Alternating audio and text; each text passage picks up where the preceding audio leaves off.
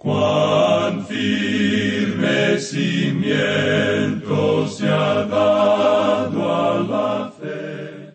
A través de la Biblia, un análisis de la Biblia libro por libro que le ayudará a crecer espiritualmente. Estos estudios fueron diseñados por el doctor J. Vernon McGee. Acompáñenos en este fascinante recorrido a través de la Biblia. La palabra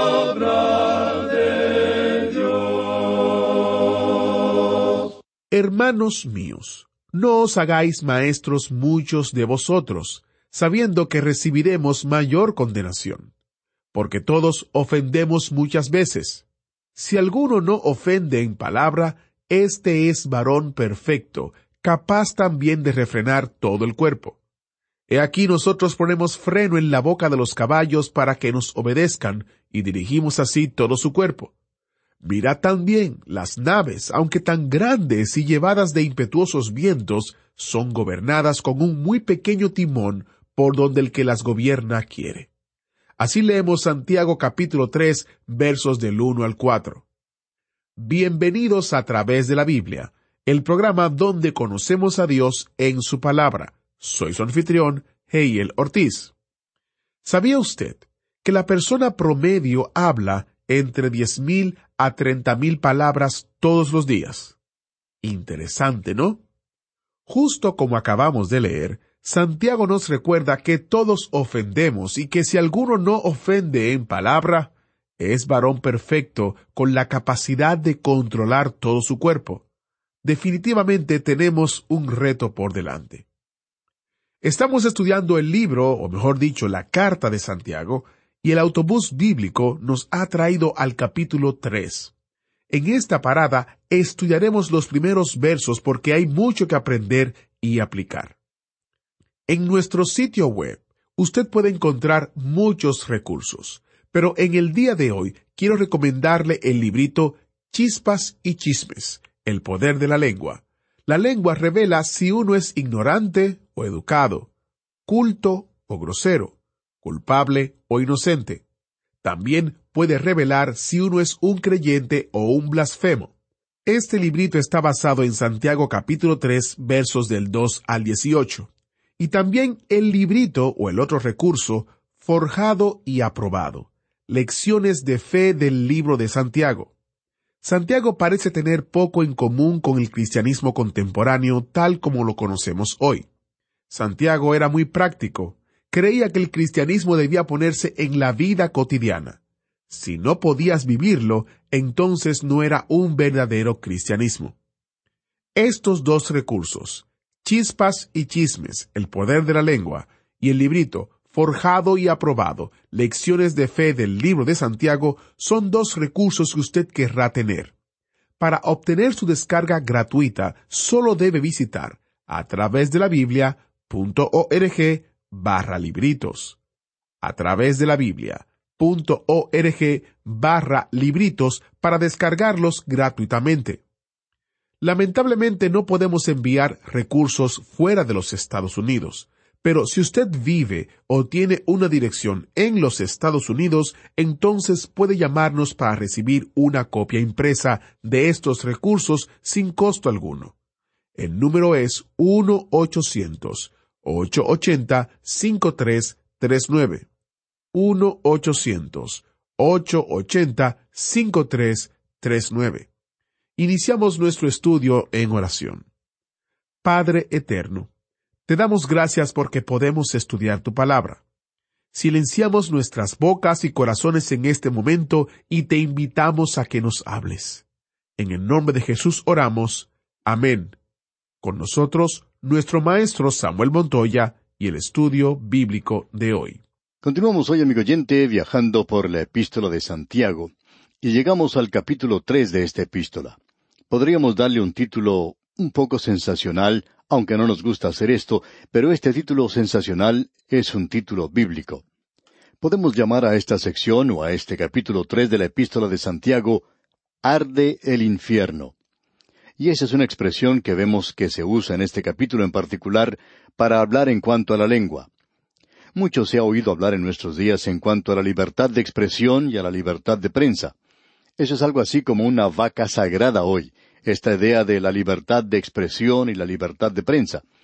La libertad de prensa quiere decir que esta gente puede hacerle un lavado cerebral a uno según el punto de vista liberal. Y la libertad de expresión quiere decir que uno puede utilizar un lenguaje soez. Sería muy bueno tener libertad de oídos. Tenemos solamente una boca, pero tenemos dos oídos, y creemos que nuestros oídos tienen que ser también protegidos como la boca.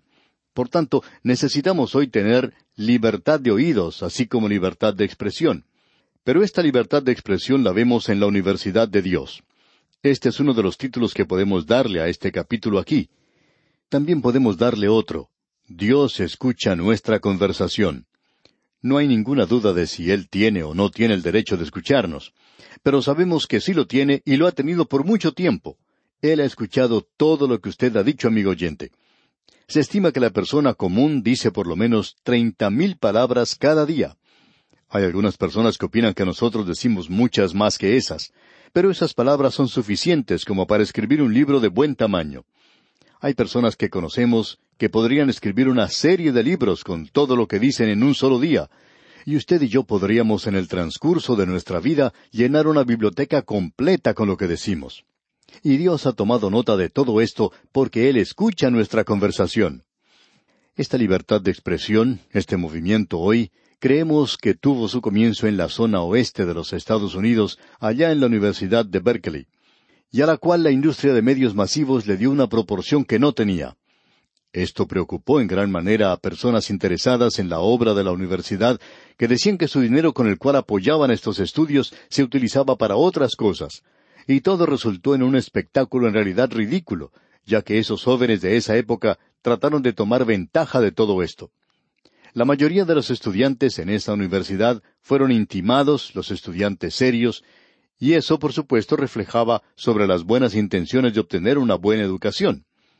Ha cambiado todo esto ahora y está mucho mejor, pero aún permanecen las cicatrices de esa época. Ahora el problema no está solo en la universidad y en los medios masivos de comunicación del presente, sino que también se encuentra en la iglesia, y el problema allí es un problema de chismografía y esto se puede aplicar a cada uno de nosotros que somos creyentes y tiene que ver con la libertad de expresión. Este libro de Santiago aquí es similar al libro de Proverbios y tiene una universidad.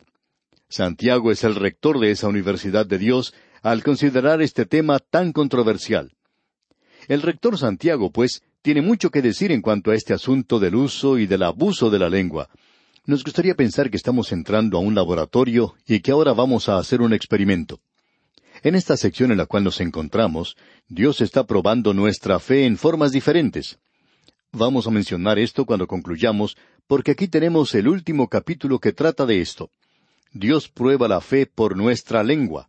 Así es que queremos tomar una de las botellas de ácido que tenemos para hacer este experimento. En realidad, este ácido es mucho más potente que el ácido sulfúrico o cualquier otro ácido que haya sido creado por el hombre, y la etiqueta que encontramos aquí dice lengua. No estamos hablando aquí en cuanto a la composición química de la lengua, amigo oyente, sino en cuanto a la teología de la lengua. Él ya ha indicado que iba a entrar en esto cuando dijo allá en el capítulo uno, versículo veintiséis, Si alguno se cree religioso entre vosotros y no refrena su lengua, sino que engaña a su corazón, la religión del tal es vana. Y él también expresó algo en cuanto a ser prontos para oír, pero tardos para hablar, porque usted tiene dos oídos, y Dios se los dio a usted para que pueda escuchar dos veces más, y solamente le dio una boca. Hay algunos que tienen dos, pero la mayoría tenemos una. Hay personas que tienen doble lengua, como bien sabemos. Ellos dicen una cosa por un lado y luego dicen otra cosa por otro lado. Bien, entremos a este tema tremendo porque en realidad la lengua es el armamento más peligroso en el mundo. Es más mortal que la bomba atómica misma y en realidad no se puede inspeccionar nada en cuanto a la lengua. Alguien dijo que fue un milagro cuando el asno de Balaam habló en aquel día, pero que hoy es un milagro cuando se queda con la boca cerrada. Otra persona lo expresó de la siguiente manera. Un bebé necesita dos años para aprender a hablar y cincuenta años para aprender a mantener su boca cerrada. Cierto hombre se encontraba pescando a orillas del mar. Por allí pasaron dos mujeres, y él estaba pescando solo, y había estado pescando por varias horas, y por fin cogió un pescadito que por cierto no era muy grande. Y estas dos mujeres que por allí pasaban decidieron reprender a ese hombre y le dijeron ¿No tiene usted vergüenza de atrapar tan cruelmente a ese pequeño pescadito? Y ese hombre, que ya estaba un poco desanimado por haber pasado tanto tiempo sin pescar nada, dijo Quizá usted tenga razón, señora, pero si ese pez hubiera mantenido su boca cerrada, no hubiera sido atrapado. Se dice que el caracol tiene sus dientes en la lengua, que conserva enrollada como una cinta, mientras que no la necesita. Una vez que llega el momento de usarla, saca su afilada apéndice, y aunque el tamaño de los dientes es realmente microscópico, esto no impide el que realmente haga una labor devastadora. Lo mismo puede decirse de algunas personas. No parece sino que tienen dientes en sus lenguas y muerden al hablar, devorando la buena fama y reputación de sus semejantes. El gran predicador Spurgeon lucía en cierta ocasión una larga y vistosa corbata de aquellas que estaban de moda en su época, cuando el príncipe de los predicadores llenaba los templos y salones de espectáculos más grandes de Londres. Después de la predicación, se le presentó una señora que era conocida de él, de esas que son muy devotas, pero cuya mayor preocupación es descubrir los defectos del próximo. Señor Spurgeon le dijo, He traído mis tijeras, pues deseo acortarle la corbata que es muy mundana y demasiado larga para un predicador del Evangelio. Corte como quiera, señora, fue la respuesta. Pero antes, permítame usar sus tijeras para cortar algo que usted lleva, una cosa que es demasiado larga y que produce, a mi entender, mucho más escándalo al Evangelio que mi pobre corbata. La interpelada aceptó filosóficamente la reprimenda, pensando que se trataba de algún adorno de su vestido que en aquellos tiempos abundaban en los trajes femeninos, y entonces le entregó las tijeras. Spurgeon entonces, con una amplia y simpática sonrisa, exclamó Señora, saque usted la lengua. Creemos que una de las cosas más peligrosas en este mundo, amigo oyente, como ya hemos dicho, es la lengua creemos que esta es una de las cosas más peligrosas que puede existir dentro de la iglesia. Alguien dijo lo siguiente, tú puedes controlar la palabra que no se ha pronunciado, pero la palabra que se ha pronunciado te controla a ti. Uno que trabaja en la radio tiene que tener mucho cuidado con lo que dice, porque uno puede ser malentendido muy fácilmente y es necesario reconocer esto. Bien, después de haber dicho todo esto como introducción preliminar, podemos entrar ahora sí al capítulo tres y ver lo que nos dice el versículo uno de la epístola de Santiago. Hermanos míos, no os hagáis maestros muchos de vosotros, sabiendo que recibiremos mayor condenación. Lo que tenemos aquí es algo importante de notar. Aquí él está diciendo que el maestro tiene mayor responsabilidad, y la razón para esto es que existe un gran peligro en la boca de la enseñanza hoy, el enseñar algo equivocado estamos sorprendidos absolutamente y nos sentimos sobrecogidos por la forma en que tantos creyentes caen en toda clase de enseñanzas que tiene que ver con la profecía en el presente. Estas personas siguen cualquier cosa. Todo lo que se necesita hoy es una lengua hábil. Y luego hay quienes caen siguiendo toda clase de métodos, toda clase de sectas. Y aún así, estas personas en realidad, en lo que se refiere a la palabra de Dios, son completamente ignorantes. Y esa es la razón por la cual decimos y nos regocijamos en los estudios bíblicos en el hogar. Creemos que estos han llenado un vacío que existía. Pero también descubrimos que aquí se está enseñando toda clase de cosas vagas, dando una interpretación equivocada, y esta gente necesita saber más de la palabra de Dios de lo que parece saber. Y eso también ha dado lugar a que muchos se crean gran cosa y que sientan orgullo, y nos referimos a aquellos que enseñan en estas clases. El autor de estos estudios bíblicos, el doctor J. Vernon McGee, contaba que tuvo el privilegio de guiar al Señor a un joven, pero que luego se había apartado por la tangente y a quien él había tratado de que se dedicara a estudiar la palabra de Dios. Bueno, este joven no lo hizo, y había comenzado a enseñar una clase, y este joven era muy hábil con su lengua. El doctor Magui decía que alguien en esa clase se acercó a este muchacho y le dijo, ¿Sabía usted que lo que está enseñando es contrario a lo que enseñan la mayoría de los maestros bíblicos, en especial aquel que le llevó a usted al Señor?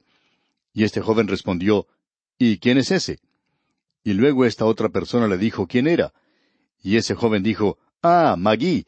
Bueno, él quizá debería corregir su teología, pues quizá lo tenga que hacer nos sorprendemos mientras más estudiamos la palabra de Dios de lo ignorantes que somos en cuanto a lo que ésta enseña, y no de nuestro conocimiento. Amigo oyente, Pensamos que hay mucho camino que recorrer aún. Y este joven nos recuerda lo que dijo un predicador en cuanto a un joven que recién comenzaba. Este joven parece ser muy orgulloso. Y este hombre dijo, sí, él parece creer que es la cuarta persona de la Trinidad.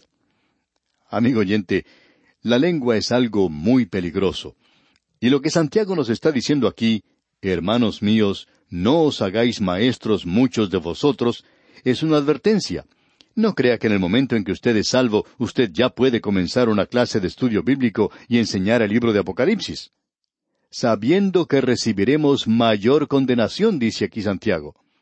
Nosotros pensamos que tenemos mayor responsabilidad que otros creyentes y que no tenemos tanta como algunos otros. Mientras mayor es la oportunidad que usted tenga para predicar y enseñar la palabra de Dios, amigo oyente, entonces mayor es su responsabilidad. Ahora el versículo dos de este capítulo tres de la epístola de Santiago dice Porque todos ofendemos muchas veces. Si alguno no ofende en palabra, este es varón perfecto, capaz también de refrenar todo el cuerpo. Este versículo dos comienza diciendo Porque todos ofendemos muchas veces. Nos gusta mucho cómo esto ha sido traducido. Quiere decir que nosotros podemos tropezar muchas veces, y eso lo hacemos todos nosotros. No hay ninguna excepción a esto, digamos de paso. Y luego él dice, si alguno no ofende en palabra, este es varón perfecto. Esto quiere decir que es un creyente ya maduro como debería ser, como un niño que ya ha crecido. Cuando un niño tiene cuatro años, es un niñito o una niñita, cualquiera sea el caso, cuando ya tiene veintiún años, entonces ya está listo para contraer matrimonio. Está diciendo aquí que el hombre o varón perfecto es capaz también de refrenar todo el cuerpo. Es decir, que si él puede controlar la forma en que habla, entonces puede refrenar todo su cuerpo o refrenarlo en realidad toda su vida. Ahora aquí leímos, todos ofendemos muchas veces, pero debemos recordar que la lengua en realidad es el índice de nuestras vidas. La lengua levanta o eleva al hombre del mundo animal. Evita que él sea un simio que produce sonidos sin sentidos o un ave parlanchina. La lengua es un distintivo que usted y yo llevamos. Nos identifica. Es el índice más indicativo de la vida. Esto es lo que nos hace resaltar ante los demás. Dice a los demás lo que somos. Esto ocurre muchas veces a personas que como nosotros trabajan en un medio como la radio.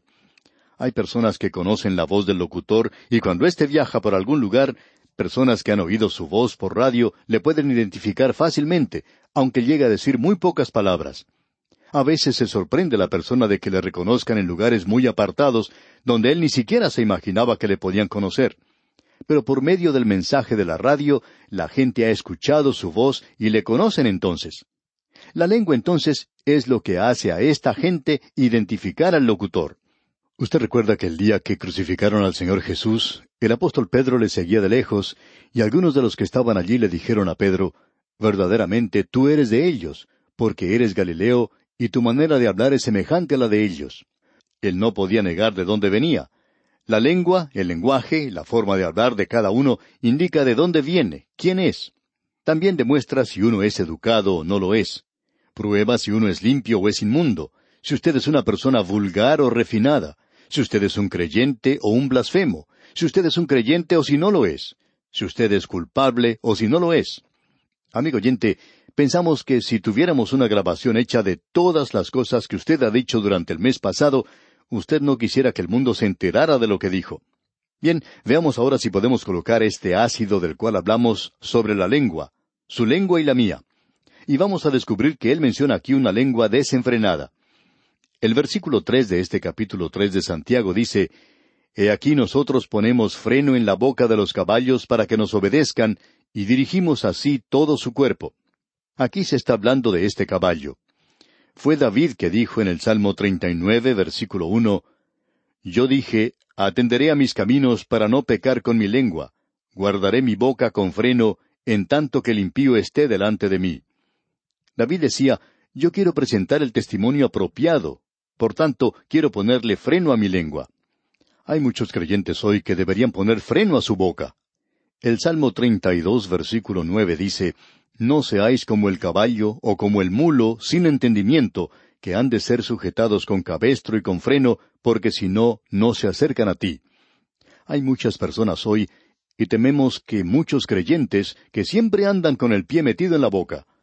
El cabestro y el freno no son cosas muy grandes, sin embargo, pueden controlar a un caballo muy enérgico y evitar que salga desbocado. Pensamos que muchos de nosotros aún recuerdan los días de la carreta y del caballo, y hemos podido observar a un caballo desbocado que provoca hasta muerte y destrucción de los pasajeros. Ahora la lengua puede desbocarse también. Alguna persona hablando de otra persona ha dicho, ¿sabe una cosa? Su mente hace que su lengua comience a moverse, luego se apaga la mente y lo deja. Hay muchos de nosotros que pasamos a través de esta vida de esa manera. Se necesita, amigo oyente, poner un freno a la lengua. Y ahora Santiago va a cambiar esta forma retórica de expresarse y va a decir aquí en el versículo cuatro, Mirad también las naves. Aunque tan grandes y llevadas de impetuosos vientos, son gobernadas con un muy pequeño timón por donde el que las gobierna quiere. Los grandes barcos tienen un timón por el cual son controlados, y este timón es tan pequeño que casi no se puede ver. Una tormenta muy fuerte puede empujar a un barco y un timón también puede controlarle pero la lengua puede cambiar el curso de su vida. Muchos han sido arruinados por la lengua. Muchos hombres o reputaciones de mujeres han sido arruinadas completamente por los chismes de alguna persona. La lengua, amigo oyente, es más peligrosa que un caballo desbocado o una tormenta en la mar. Hoy podemos observar que el alcohol, el licor, está destruyendo a las naciones. Pero ¿sabía usted, amigo oyente, que la lengua se condena más en las escrituras que el alcoholismo? creemos que es más peligrosa hoy que el alcoholismo y el licor. Esto puede destruir una nación. La lengua es mucho más peligrosa que eso. Una de las siete cosas que Dios aborrece se menciona ya en el capítulo seis del libro de Proverbios, versículo dieciséis. Dice, Seis cosas aborrece Jehová, y aun siete abomina su alma, los ojos altivos, la lengua mentirosa, las manos derramadoras de sangre inocente, el corazón que maquina pensamientos inicuos, los pies presurosos para correr al mal, el testigo falso que habla mentiras y el que siembra discordia entre hermanos.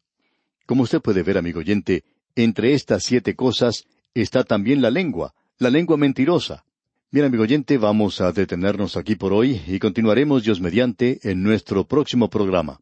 Mientras tanto, le sugerimos que usted continúe leyendo el capítulo tres de esta epístola de Santiago, porque es sumamente importante para que se familiarice con el resto de su contenido y así pueda estar mejor preparado para nuestro próximo estudio.